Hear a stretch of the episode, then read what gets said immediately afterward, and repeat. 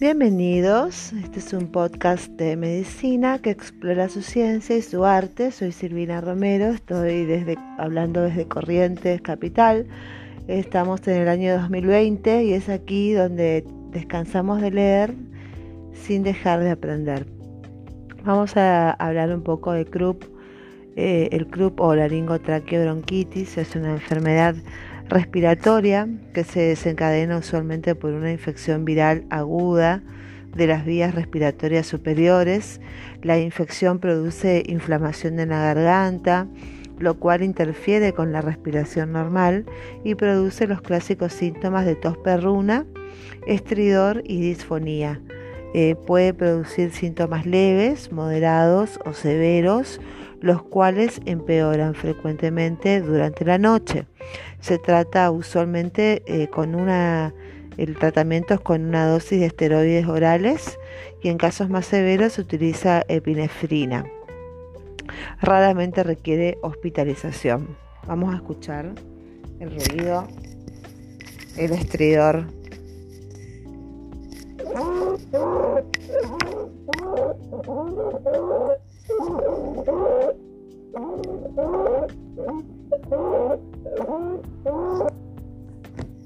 muy bien, ese es el estridor que, produce el club. El club se diagnostica clínicamente al escuchar ese, ese estridor respiratorio. Una vez excluida la posibilidad de otras causas más graves, que serían el diagnóstico diferencial de un club, sería una epiglotitis o presencia de un cuerpo extraño en las vías respiratorias. Normalmente no es necesario realizar otros estudios tales como análisis de sangre o radiografías y cultivos. Se trata de una condición relativamente común que afecta en algún momento al 15% de los niños, principalmente entre los 6 meses y los 5 a 6 años de edad. Casi nunca se presenta en adolescentes y adultos. El CRUP fue en un momento causado principalmente por la difteria y actualmente dicha causa solo tiene una importancia histórica debido al éxito de la vacunación y a las mejoras de higiene y calidad de vida de la población. Entonces, eh, pertenece a la neumonología pediátrica, los síntomas son tos, eh, estridor y el tratamiento es con corticoides y adrenalina. Y los sinónimos de Krupp son laringotraqueobronquitis y Krupp. Muy bien, el estridor es este.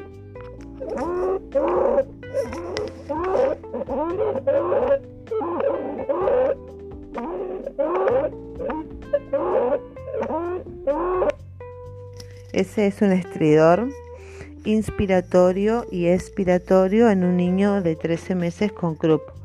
El Krupp se caracteriza por tos perruna, estridor, difonía y dificultad para respirar que empeoran frecuentemente durante la noche. La tos perruna suele describirse como el sonido de una foca o león marino. El estridor empeora con la agitación o el llanto y si se puede escucharse en reposo puede ser un indicio de un estrechamiento crítico de las vías respiratorias. A medida que el croup empeora, el estridor puede disminuir considerablemente. Otros síntomas incluyen fiebre, coriza, síntomas típicos de un resfriado común y retracción de la pared torácica. El babeo o un aspecto muy enfermo indican la presencia de otras condiciones médicas. Las causas se considera que el CRUP se debe a una infección viral. Otros utilizan el término de manera más amplia para incluir la laringotraqueitis aguda, CRUP espasmódico, difteria laringea, traqueitis bacteriana, laringotraqueobronquitis y laringotraqueobronconeumonía. Las dos primeras enfermedades implican una infección viral y generalmente son de sintomatología leve. Las últimas cuatro se deben a infecciones bacterianas y son generalmente más severas. Las de causa viral, el croup viral o laringotraqueitis aguda está causado por el virus para influenza en el 75% de los casos, eh, principalmente por el tipo 1 y 2. Otras etiologías virales incluyen la influenza A y B, sarampión, adenovirus, virus incitial respiratorio humano. El croup espasmódico está causado por el mismo grupo de virus que la laringotraqueitis aguda, pero no presenta los signos de infección habituales que son fiebre, dolor de garganta y un aumento de recuento de glóbulos blancos. El tratamiento y la respuesta al tratamiento también son iguales. Con respecto al croup bacteriano, puede dividirse en difteria laringia, traqueitis bacteriana, laringotraqueobronquitis y laringotraqueobroncopulmonía. La difteria laringia se debe a Corynebacterium difteria, mientras que la traqueitis bacteriana, la laringotraqueobronquitis y la laringotraqueobroncopulmonía se deben a una infección viral primaria con un crecimiento secundario de bacterias. Las bacterias implicadas más habitualmente son el Staphylococcus aureus, el Streptococcus pneumoniae, el Haemophilus influenza y la Moraxella catarralis. Muy bien. Eh, la prevalencia del CRUP es muy frecuente. El agente etiológico es el parainfluenza, el virus incitial respiratorio y la gripe. Se da generalmente en los tres meses hasta los tres años. El curso es prodromo gripal eh, la fiebre es menor a 39 grados, conteo de blancos es normal y el tratamiento se hace con aire húmedo, oxigenoterapia, adrenalina y dexametasona. Y con respecto a la epilotitis, eh, no es tan frecuente, es muy raro. Eh, lo más frecuente es el CRUP. El agente etiológico está dado por el Haemophilus influenza tipo B la edad se da en niños más grandes, de 3 a 7 años. Eh, el curso de instalación súbita. Eh, la fiebre es mayor a 39 grados. El conteo de blancos es elevado y, y el tratamiento es más invasivo ya que hay que hacer intubación y antibióticos. La infección viral que causa el CRUP provoca una inflamación de la laringe y la tráquea y los grandes bronquios debido a la infiltración de glóbulos blancos, especialmente histiocitos, linfocitos, células plasmáticas y neutrófilos. La inflamación provoca una obstrucción de las vías respiratorias que cuando es significativa ocasiona un incremento drástico del esfuerzo para respirar y el característico flujo de aire ruidoso y agitado conocido como estridor. Diagnóstico. Tenemos la escala de Westra que es la clasificación de la severidad del CRUP. Característica. Restracción del tórax y el número de puntos asignados a esta característica. Si no hay retracción del tórax se le pone 0. Si hay retracción del tórax leve se le pone 1. Si hay retracción de tórax moderada se le pone 2 puntos. Y si hay una severa retracción del tórax se le ponen 3. Estridor si no hay estridor, eh, se le pone 0. Si es con la agitación, se le pone 1. Y si el estridor es en reposo, se le pone 2. La cianosis es ausente, se le pone 0. Y si hay cianosis con la agitación, se le da un puntaje de 4. Y si hay cianosis en reposo, tiene un puntaje de 5. Con respecto al nivel de conciencia, si es normal, se le pone 0. Y si está desorientado, tiene 5 puntos. Y la entrada de aire es, si está normal, se le pone 0 puntos. Disminuida 1 y 2 eh, cuando está notablemente disminuida. Se diagnostica un mes antes de presentar síntomas. Generalmente causa un desmayo en el paciente humano cuando el virus incuba en el pulmón, en los animales, inclusive puede causar la muerte. El primer paso es excluir otras enfermedades obstructivas de las vías respiratorias superiores, particularmente epilotitis, un cuerpo extraño en las vías respiratorias, estenosis subglótica, angioedema, absceso retrofaringio y traqueitis bacteriana. Usualmente no se realiza una radiografía frontal de cuello, pero si se hace puede mostrar un estrechamiento característico de la tráquea llamado el signo de punta de lápiz o del campanario debido a que la estenosis subglótica tiene forma de un campanario. El signo del campanario sugiere el diagnóstico pero está ausente en la mitad de los casos. No se aconseja realizar otros estudios tales como estudios de análisis de sangre, cultivos virales, ya que pueden causar una agitación innecesaria que empeoraría el estrés en las vías respiratorias afectadas. Aunque los cultivos virales obtenidos mediante una aspiración nasofaringea se pueden emplear para confirmar la causa exacta, su uso se limita habitualmente a la investigación. Debe considerarse la posibilidad de una infección bacteriana si la persona no mejora con el tratamiento estándar, momento en el cual pueden indicarse otros estudios. Con respecto a la gravedad, el método más utilizado para medir la gravedad del CRUP es la escala de Westlake que dije recién, el puntaje 0, 1, 2, 3, 4 y 5. Se usa esencialmente para propósitos de investigación más que en la práctica clínica.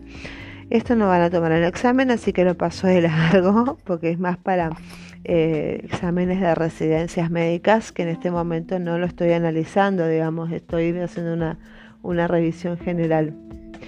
Con respecto a la prevención del CRUP, muchos casos de CRUP pueden prevenirse mediante la inmunización contra el virus influenza y contra la difteria. Esa es la, la, vacunación, es la prevención. Y en otras épocas, la difteria es ahora poco frecuente en el mundo desarrollado. El tratamiento se trata de mantener a los niños con CRUP lo más calmado posible Usualmente se indican esteroides y en los casos más graves se utiliza epinefrina. Debe administrarse oxígeno a los niños cuya saturación de oxígeno es inferior al 92% y aquellos que presentan un CRUP grave pueden ser hospitalizados para observación.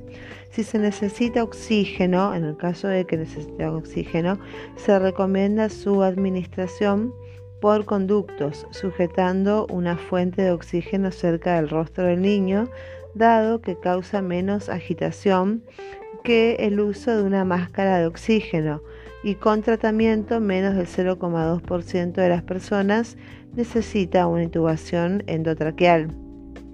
El tratamiento con corticoides, o sea, los corticoides que son la dexametasona, dexametasona, la budesonida, mejoran los síntomas. Acá en la clase teórica habíamos hablado de la, bueno, no, no, no, esto es de sinusitis. Entonces en el club se usan dexametasona y budesonida. Mejora, cualquiera sea la gravedad, es, el tratamiento del corticoide. Escucharon lo que es estridor, es desesperante, así que sí o sí va un corticoide. Si se obtiene una mejora significativa tan solo después de 6 horas de su administración, aunque son efectivos tanto por vía oral, parenteral o por inhalación, generalmente se prefiere el modo oral. Se necesita usualmente una dosis única y se la considera generalmente segura. La dexametasona administrada en una dosis de 0,15, 0,3 y 0,6 miligramos por kilo parece ser igualmente efectiva. Eh, bueno, con respecto a la epinefrina, que es otro, otro, otro modo de tratamiento, o adrenalina, el CRUP moderado a grave puede mejorar temporalmente con nebulizaciones con epinefrina, aunque la epinefrina reduce la gravedad de los síntomas del CRUP en 10, en 10 minutos a media hora como máximo. Los beneficios duran horas, digamos, es, es para el alivio inmediato y no dura todo, mucho tiempo, digamos. Si la mejora persiste después de 2 a 4 horas después del tratamiento y no se presentan otras eh, complicaciones, normalmente se da de alta al niño del hospital. Con respecto a los otros, se han estudiado otros tratamientos para el CRUP. No hay suficiente evidencia que justifique su utilización. Em, la inhalación de vapor caliente húmedo es un tratamiento de cuidado personal tradicional, pero los estudios clínicos realizados no han demostrado su efectividad y su uso no es habitual actualmente. Tampoco se recomienda la utilización de medicamentos para la tos, los que habitualmente contienen dextrometorfano o guaifenesina. En el pasado se indicaba la inhalación por heliox, que es una combinación con helio y oxígeno, para facilitar el esfuerzo de respirar, pero no hay suficiente evidencia que justifique su uso. Como el croup normalmente es una enfermedad viral, los antibióticos no se usan a no ser que se sospeche una infección bacteriana secundaria. En casos de una posible infección bacteriana secundaria, se recomiendan los antibióticos como la vancomicina, la cefotaxima y en casos graves asociados con el virus de la influenza A o B se pueden administrar antivirales como la neuraminidasa. Con respecto al pronóstico, el croup viral es usualmente una enfermedad autolimitada, pero en raras ocasiones puede terminar en muerte por insuficiencia respiratoria o paro cardíaco, pero en general es autolimitada. Los síntomas mejoran normalmente dentro de los dos días, pero pueden permanecer hasta por siete días. Otras complicaciones poco comunes que pueden presentarse son la traqueitis bacteriana, la neumonía y el edema pulmonar. Con respecto a la epidemiología, el CRUP afecta aproximadamente al 15% de los niños y se presenta normalmente entre los 6 meses y los 5 o 6 años de edad. Representa el 5% de las hospitalizaciones en dicha población.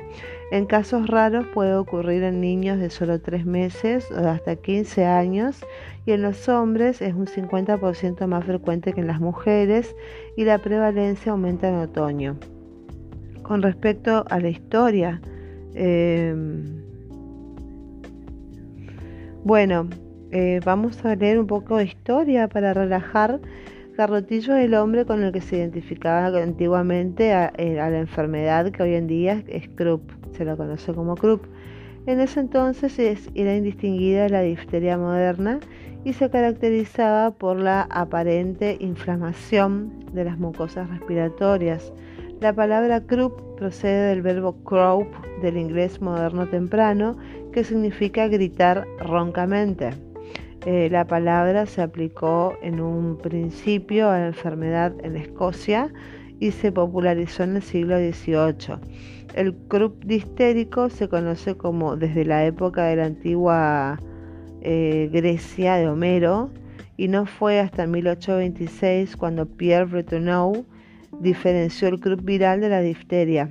El croup viral pasó a llamarse entonces falso croup y en Francia y el término Krupp se refería a una enfermedad causada por la bacteria difteria. El Krupp debido a difteria ya prácticamente no se conoce dada la vacuna, la inmunización.